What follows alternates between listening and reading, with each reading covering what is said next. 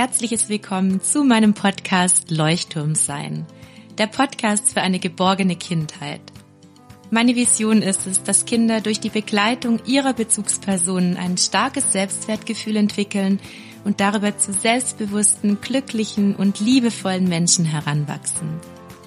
Mein Name ist Martina Stotz und als Doktorin der Pädagogik Wissenschaftlerin im Bereich der Entwicklungs- und Familienpsychologie sowie als Erziehungs-, Familien- und Paarberaterin unterstütze ich Eltern durch meine Online-Kurse und in Beratungen.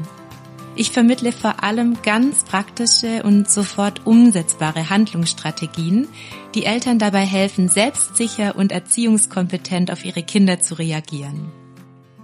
Hallo und herzlich willkommen zu einer kurzen Podcast-Folge zum Thema Wenn Kinder nicht mit sich reden lassen.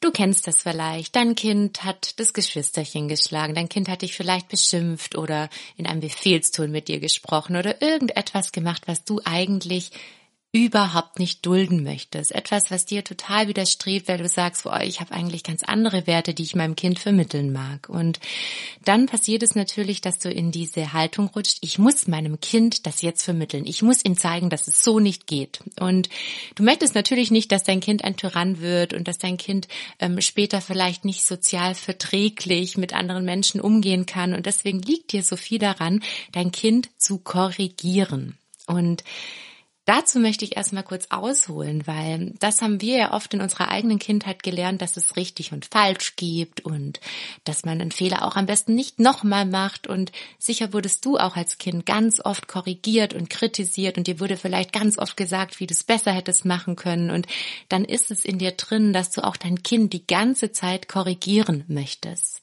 Und ich möchte dir heute zeigen, wie wichtig es tatsächlich ist, Werte zu vermitteln. Nur ich möchte dir einen liebevollen Umgang zeigen, wie dein Kind das, was du ihm beibringen möchtest, voller Liebe auch annehmen kann. Weil du kennst es vielleicht von dir selbst, wenn jemand von außen dich berichtigt oder auch dir nochmal sagt, wie du es besser hättest machen können, kannst du das vielleicht auch nicht so gut annehmen. Das kennst du vielleicht von deinem Partner oder deiner Partnerin. Da ist es ja oft so, wenn der Partner was sagt oder die Partnerin, wie es beim nächsten Mal vielleicht besser klappen könnte, dann ist es vielleicht ganz schwer für dich, das anzunehmen. Und genau so geht es deinem Kind oft, wenn du versuchst, es zu korrigieren. Und ich möchte kurz an dieser Stelle einhaken und dir nochmal sagen, bei welchen Themen es wirklich wichtig ist, deinem Kind klare, liebevolle Führung zu geben und ihm auch nochmal zu zeigen, hey, so geht es nicht, es ähm, braucht einen anderen Weg, wo du also ganz klare Grenzen setzt. Und ähm, dann gibt es Bereiche, in denen das gar nicht so nötig ist, dein Kind zu korrigieren und es zu kritisieren. Und ich möchte da dir nochmal helfen, eine Klarheit zu gewinnen. Und zwar, wenn es darum geht, dass dein Kind gesund bleibt also, dass es zum Beispiel nicht zu viele Süßigkeiten ist, dass es auch sicher bleibt, zum Beispiel im Straßenverkehr, wenn es um den Medienkonsum deines Kindes geht, wo du ja inzwischen auch weißt, dass das auch für dein Kind schädlich sein kann, wenn es zu viel konsumiert. Wenn dein Kind zum Beispiel gewalttätig wird, ist ja völlig klar, dass du ihm beibringst, dass Gewalt niemals eine Lösung ist. Und sicher auch, wenn es um das Thema ähm, Respekt und auch den freundlichen Umgang miteinander geht, möchtest du deinem Kind ja gewisse Dinge zeigen. Und ich möchte vorab dich nochmal beruhigen. Dein Kind lernt in erster Linie an deinem Vorbild. Es beobachtet dich ganz genau und deswegen ist es viel entscheidender darauf zu achten, wie verhältst du dich, anstatt immer darauf zu gucken, was könnte ich meinem Kind jetzt noch beibringen, was muss ich ihm jetzt noch sagen, ähm, ja, welche Werte möchte ich ihm jetzt heute noch vermitteln, wo muss ich mein Kind noch besser erziehen. Das ist viel weniger entscheidend als dein eigenes Verhalten. Weil das zeigen wirklich Studien inzwischen einheitlich, wie stark Kinder an diesem Modell lernen. Und deswegen ist es so entscheidend, dass du auf dich und ähm, ja dein Verhalten guckst. Und das ist eben genau das Schwierige, weil Kinder imitieren ganz stark das, was du auch tust und vor allem auch das, was ihr zum Beispiel als Paar vorlebt. Also auch diese Konfliktlösestrategien lernen Kinder sehr stark von dir und natürlich auch ähm, am Vorbild eurer Konfliktlösestrategien in der Paarbeziehung, falls du in einer Paarbeziehung bist. Und dann kommt natürlich was obendrauf. Ja, also das Vorbild reicht nicht, sondern Kinder brauchen auch liebevolle Führung. Das heißt, dass du immer in bestimmten Momenten auch klar Nein sagst, dass du sagst Stopp und probier das doch mal so aus und ihm wirklich auch Handlungsalternativen anbietest, mit starken Gefühlen umzugehen. Wenn es zum Beispiel zuschlägt, sagst du Stopp, die Hände bleiben weg, alle bleiben hier unverletzt. Und ähm, wenn du gerade sauer bist, kannst du hier ins Kissen schlagen. Und wenn du gerade sauer bist, können wir spielerisch kämpfen. Das heißt, du versuchst eher eine Alternative anzubieten, mit dem Gefühl umzugehen, anstatt dein Kind zu berichtigen. Und die Basis für jedes Gespräch mit deinem Kind über so ein wichtiges Thema ist, dass du in einer liebevollen inneren Haltung bist und ein klares Warum für dein Nein hast. Du hast ja zum Beispiel bei der Gesundheit deines Kindes ein klares Warum. Du weißt, mein Kind soll gesund bleiben, deswegen gibt es heute nicht nochmal die dritte Packung Chips zum Beispiel, ja, oder nicht nochmal eine Schokolade. Und du weißt auch bei zum Beispiel Medienkonsum, es gibt einfach eine Begrenzung, weil du auf die Gesundheit deines Kindes achtest. Und du weißt auch im Straßenverkehr, dass dein Kind an deiner Hand läuft, weil sonst könnte es gefährlich werden. Man spricht in solchen Momenten auch von der sogenannten schützenden Gewalt. Das bedeutet, dass du manchmal auch wirklich dein Kind festhalten halten muss, damit nichts passiert und sich das manchmal vielleicht so ein bisschen übergriffig anfühlt, du das dann danach auch liebevoll begleitest. Nur in solchen Momenten ist es wichtig, liebevoll in die Führung zu gehen. Und wenn du Nein zu deinem Kind sagst, ist es ja jedes Mal so, dass du über das Autonomiebedürfnis deines Kindes hinweggehst. Es möchte zum Beispiel noch eine Kinderfolge gucken oder eine Serie gucken und in dem Moment sagst du Nein und dein Kind möchte selber entscheiden, dass es weiterguckt. Und in den Momenten entscheidest du, dass du dieses Autonomiebedürfnis bewusst übergehst deines Kindes, weil ein anderes Bedürfnis gerade wichtiger ist, nämlich das Fürsorgebedürfnis deinerseits und natürlich das Gesundheits Gesundheitsbedürfnis deines Kindes. Das heißt, die Gesundheit wird über das Autonomiebedürfnis gestellt. Und in diesem Moment hast du ein ganz klares Warum, warum du Nein zu etwas sagst. Und deswegen möchte ich dich auch einladen, nach dieser Podcast-Folge noch mal eine Liste zu schreiben, bei welchen Punkten habe ich ein völlig klares Warum, warum ich Nein sage, warum ich eine Grenze setze, warum ich meinem Kind was vermitteln möchte und ihm auch ein anderes Verhalten beibringen möchte. Zum Beispiel auch wenn dein Kind zuschlägt oder wenn dein Kind einfach gewalttätig wird, dann gehst du ganz klar zwischen und sagst Stopp, halt, die Hände bleiben weg und zeigst deinem Kind andere Strategien. Und dein Kind spürt eben genau, ob diese innere Haltung deinerseits fürsorglich ist oder ob du einfach aus Prinzip Nein zu etwas sagst. Nein, das macht man nicht zum Beispiel. Kinder können solche Grenzen ganz schwer akzeptieren. Warum? Weil sie außerhalb der Beziehungsebene passieren. Wenn du etwas aus fürsorglichen Gründen tust, ein Nein zum Beispiel sagst, weil dein Kind ähm, deswegen gesund bleibt, kann dein Kind spüren, dass du es aus Fürsorge tust. Der Kinder spüren viel, viel mehr, als uns bewusst ist. Und deswegen frag dich immer, wenn du Nein sagst, entschuldig kurz,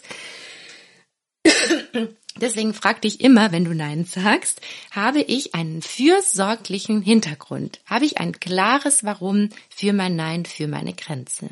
Und dann ist es auch viel leichter für dein Kind, es zu akzeptieren, weil du ja aus ähm, Fürsorge handelst und weil du in, auf der Beziehungsebene mit deinem Kind bleibst. So, gesetzt im Fall, dein Kind hat zugeschlagen, du möchtest ihm beibringen, dass es so nicht geht, ja, dass es andere Lösungen braucht, wenn man sauer ist. Und dann ist es erstmal wichtig, deinem Kind Zeit zu geben, bevor du auf es zugehst. Oft ist es so, Eltern setzen ihren Kindern eine Grenze und dann werden die Kinder danach sofort belehrt. Sowas geht nicht, sowas macht man nicht und es tut anderen Kindern weh. Das heißt, Eltern fangen nach dem Grenzen zeigen, also nach, nachdem sie zum Beispiel gesagt haben, stopp die Hände weg, sofort an, auf das Kind einzureden reden. Und das Kind kann in diesem Moment überhaupt nicht zuhören, weil das Gehirn einfach in dem Moment in diesem emotionalen Bereich gefangen ist und da gibt es keinen sprachlichen Zugang. Das Kind kann nicht hören, das Kind kann auch meistens gar nicht so viel sprechen. Das kann meistens nur schreien, um sich schlagen, weil es eben noch nicht diese Hirnreife besitzt. Und du kennst diesen Zustand deines Gehirns auch, wenn du nicht mehr in der Lage bist, klar zu sein, in diesem Teil des Gehirns bist du auch selbst als Erwachsener manchmal gefangen und kannst deswegen auch nicht mehr zuhören. Es ist so, wie wenn dein Partner, deine Partnerin dir, wenn du richtig sauer bist, versucht zu sagen, wie du es beim nächsten Mal besser machen sollst. Also bitte hört damit auf, wenn irgendwie möglich, eure Kinder zu belehren, wenn die in der ähm, Situation stecken.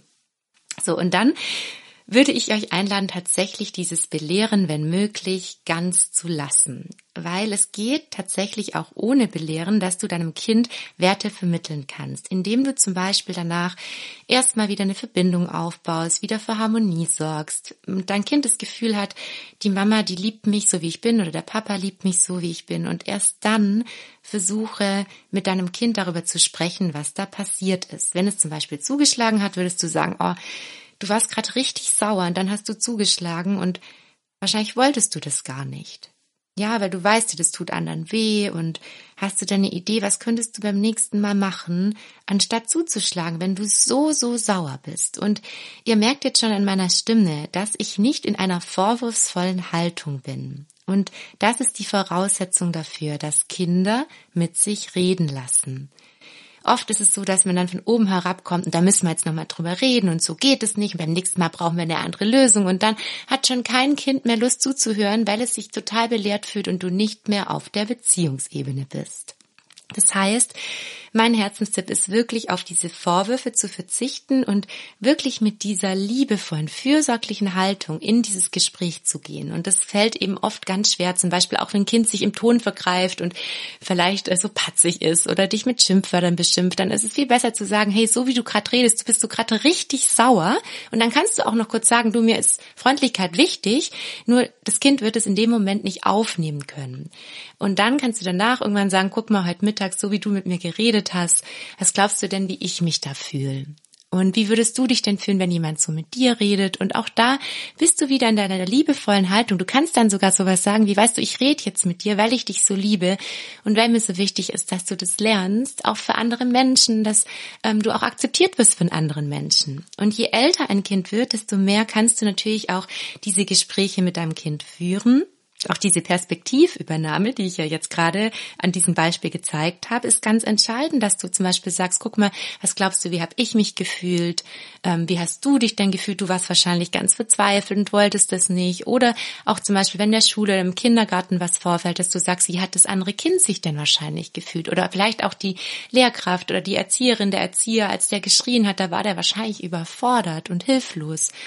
Und dann ist es ganz wichtig, ähm, deinem Kind klar zu machen, dass ähm, es diese Dinge tut, damit sich alle wohlfühlen. Es macht es nicht, um dir zu gefallen, um zu funktionieren, sondern du kannst nochmal sagen, guck mal, mir ist wichtig, dass sich alle wohlfühlen und drum ist mir wichtig, dass wir auf Schimpfwörter verzichten zum Beispiel. Oder mir ist wichtig, dass in unserer Familie alle freundlich miteinander umgehen, weil mir ist es so wichtig, dass wir lieb miteinander sind. Das heißt, du kannst ähm, deinem Kind immer wieder auf dieser liebevollen Beziehungsebene etwas beibringen. Und was du vielleicht auch an meinem Beispiel gerade gemerkt hast, ähm, wichtig ist wertfrei zu beschreiben, was dein Kind getan hat. Oft sagt man zum Beispiel, das kannst du auch im normalen Ton sagen. Und stattdessen könntest du eher sagen, guck mal, so wie du jetzt gerade redest oder an deiner Stimme höre ich, dass du echt sauer bist ja. Und dann fühlt sich dein Kind nicht so belehrt und so verurteilt, weil oft ist es so, dass wir das Verhalten von Kindern bewerten, anstatt es wertfrei zu beschreiben. Und diese Wertevermittlung klappt viel besser, wenn dein Kind sich eben nicht bewertet fühlt, sondern es das Gefühl hat, die Mama, der Papa, die möchten mir gerade was beibringen, was für mich und mein Leben wichtig ist. Jetzt möchte ich unbedingt noch auf eine ganz wichtige Sache eingehen, weil mir fällt auf, und da nehme ich mich selbst nicht aus, weil ich auch selber da einen Weg hinter mir habe, dass es sehr schwer ist, im Umgang mit Kindern wenig zu reden. Ich weiß noch, als ich junge Lehrerin war, ähm, war immer mein größtes Ziel, nach Unterrichtsbesuchen die Lehrersprache zu reduzieren, weil auch ich ähm, habe Eltern, die beide sehr, sehr viel reden und die auch wahrscheinlich mit mir als Kind viel geredet haben. Und das führt eben dazu, dass man ja genau dieses Muster der eigenen Eltern auch überträgt auf Kinder. Und so wird es dir vielleicht auch gehen. Du hast vielleicht manchmal das Gefühl, du redest den lieben langen Tag auf deine Kinder ein. Und das ist übrigens mit ein Grund, warum Kinder manchmal wirklich bildlich gesprochen die Ohren voll haben. Wenn du den ganzen Tag auf dein Kind einredest, kann es dir irgendwann nicht mehr zuhören. Deswegen versuche, auch wie ich das damals gelernt habe als junge Lehrerin, auf ähm, eine Reduktion der Sprache zu achten, weniger auf dein Kind einzureden, weil dann ist es auch viel eher bereit, wenn dir was wirklich wichtig ist, zuzuhören. Und Tatsächlich ist Sprache ja wichtig und es ist wichtig, dass du mit deinem Kind ähm, dich über Dinge unterhältst. Nur versuch wirklich weniger dieses belehrende Sprechen, sondern versuch eher ähm, eine Sprache, die auf der Beziehungsebene stattfindet, indem du dich zum Beispiel interessierst, eine Frage stellst und dann aktiv zuhörst. Ich erlebe zum Beispiel sehr viele Eltern, die für ihre Kinder ständig die Fragen beantworten, die ähm, ihnen gestellt werden. Das Kind gar nicht erst den Raum oder die Zeit bekommt, selbst zu antworten. Oder ich kenne ganz viele Eltern, die auf ihre Kinder einreden, während die total in ihrem Gefühl drin sind und eigentlich gar nicht zuhören können. Und ähm, wenn du selbst ein Mensch bist, der sehr viel redet, achte mal darauf, durch andere sprachliche Möglichkeiten, zum Beispiel über Umarmungen, über Körperkontakt, über Mimik, über Gestik zu sprechen. Weil auch das ist ja eine Form zu sprechen, nur benutzt du dafür nicht deine Stimme. Und das könnte dir helfen, dass du in den Momenten wirklich dir selber ähm, verbietest zu reden, zu atmen dann eher, dann eher in den ähm, Austausch zu gehen mit deinem Kind über den Körperkontakt, indem du zum Beispiel die Hand auf die Schulter legst. Das kann zum Beispiel auch nach einem Streit viel wirksamer sein, als dann nochmal hundertmal zu besprechen, was da eigentlich gerade los war. Und das mit dieser Reduktion der Sprache ist insbesondere bei Kleinkindern wichtig, die ja noch gar nicht so viel aufnehmen können und auch sprachlich und kognitiv noch gar nicht so viel verstehen. Das heißt, ähm, einem Grundschulkind erklärst du vielleicht schon, warum jetzt Schluss ist mit der Medienzeit. Und einem Kleinkind brauchst du das noch gar nicht erklären, sondern das Kleinkind spürt in dem Moment, ob du selbstsicher hinter dem stehst, was du gerade tust. Also ob du gerade total selbstsicher hinter deinem Nein stehst. Das heißt, bei kleinen Kindern brauchst du auch nicht sagen, mir ist wichtig, dass du gesund bleibst und deswegen gibt's jetzt keine weitere, kein weiteres Spiel auf dem Handy, was weiß ich ja. All diese Dinge brauchst du einem Kleinkind nicht erklären. Wichtig ist allerdings, dass du es ausstrahlst, dass du innerlich weißt, warum sage ich jetzt gerade Stopp zu der Schokolade oder Schluss, ähm, Schluss jetzt, wenn dein Kind schlägt. Und bei Kleinkindern ist es viel, viel wichtiger noch als bei äh, Grundschulkindern, nur auch da, selbst bei Grundschulkindern und Teenagern ist es so, die haben keine Lust, dass die ganze Zeit ihnen irgendjemand im Ohr hängt. Kein Wunder sagen die dann manchmal, lass mich in Ruhe, ich kann dich nicht mehr hören. Manche Kinder schreien ja wirklich dann auch vor lauter Verzweiflung ganz laut, halt die Fresse. Und Eltern sind dann vollkommen, wirklich vollkommen fassungslos, weil sie denken, was habe ich mit meinem Kind falsch gemacht? Nur wenn ich dann mit den Eltern drüber spreche, wird denen bewusst, dass sie die ganze Zeit nur auf ihr Kind einreden. Und dann passiert Folgendes. Das Kind kann sich gar nicht frei entfalten, gar nicht frei entwickeln, weil da ständig jemand ist, der auf sie einredet und versucht, sie zu korrigieren, sie zu steuern. Und dann ist das Autonomiebedürfnis bei sehr viel Sprache unerfüllt. Ich hoffe, das hilft dir nochmal so ein bisschen, dass du bewusster mit dein, deiner Wertevermittlung und den Gesprächen, die du mit deinem Kind führst, umgehst. Ich hoffe sehr, dass du ein paar Impulse mitnehmen konntest aus dieser Podcast-Folge, um wirklich mit deinem Kind in Verbindung zu kommen. Und wenn dein Kind so gar nicht mit sich reden lassen möchte, dann geh danach einfach andersweitig mit ihm in Verbindung. Zeig ihm, dass jetzt alles wieder gut ist und was du trotzdem dann immer tun kannst, auch wenn dein Kind so gar nicht reden möchte, ist noch einmal kurz sagen, was dir wichtig ist. Schau mal, ich habe vorher Nein gesagt weil ich dich liebe, weil mir deine Gesundheit wichtig ist. Das wären drei Sätze, die du trotzdem immer sagst, damit dein Kind dich versteht, auch wenn es vielleicht dann gerade nicht so zu, zuhören möchte.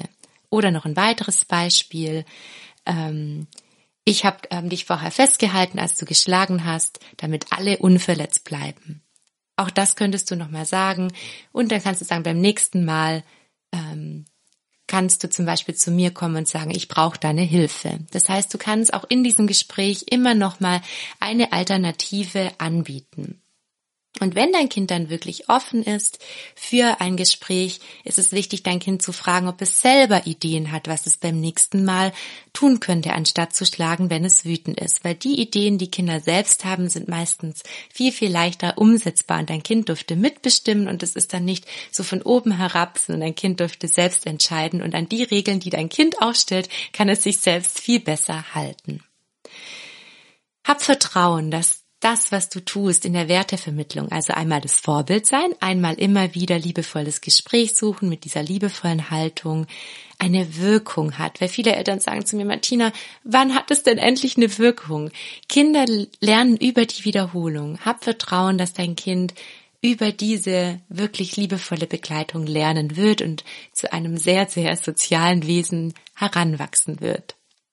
Ich habe ein brandneues Geschenk für dich. Und zwar gibt es ein Webinar für 0 Euro für dich zum Thema mit Klarheit Grenzen zeigen. Ich werde dir in diesem Webinar Strategien vermitteln, wenn Kinder nicht hören. Am 16. Januar ist es soweit. Um 20 Uhr startet das Webinar und du kannst dir jetzt über den Link in den Show Notes einen der begrenzten Plätze sichern. Mir liegt viel daran, dich vor allem am Anfang des Jahres nochmal an die Hand zu nehmen, um dir zu zeigen, wie du wirklich in der Erziehung liebevolle Ziele setzen kannst und dein Kind liebevoll durch das Jahr 2024 begleiten kannst. Und wir werden auch nochmal Ziele gemeinsam festlegen. Du wirst viele Strategien an die Hand bekommen, damit du dich nach dem Webinar ganz sicher fühlst und hoffentlich euer Alltag ab Januar schon wieder mit ein bisschen mehr Leichtigkeit erfüllt ist. Ich freue mich riesig auf dich. Du kannst auch übrigens ähm, dich anmelden, wenn du keine Zeit hast an dem Abend, weil es wird eine Aufzeichnung geben und trotzdem lohnt es sich live dabei zu sein, weil es gibt am Ende des Webinars noch ein Geschenk für alle Live-TeilnehmerInnen und ich bin auch für individuelle Fragen da, nachdem ich meinen Vortrag beendet habe. Das heißt, trag dich gerne ein ein, trag dir den Termin im Kalender gleich ein. Ich freue mich auf dich.